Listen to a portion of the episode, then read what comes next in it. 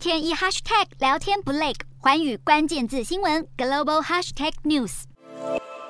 美国众议院议长裴洛西原本今年四月计划访台，却因为确诊新冠肺炎取消行程。如今外媒引述知情人士报道，裴洛西将改为八月访台。如果真的成行，将是二十五年来首度由美国众院议长访问台湾。消息一出，让中国当局气得跳脚。中国外交部表示，如果美方一意孤行，一定会出手反制，一切后果需由美方负责。中国官媒《环球时报》前总编胡锡进则直接建议，解放军干脆半飞裴洛西进入台湾上空，对台湾行使主权。分析认为，佩洛西和美国总统拜登同属民主党，访台意义格外重大。然而，之前有媒体报道，美国官员正在努力安排拜登和中国国家主席习近平在今年夏天通话。要是佩洛西真的成功出访台湾，恐怕会让拜席热线泡汤。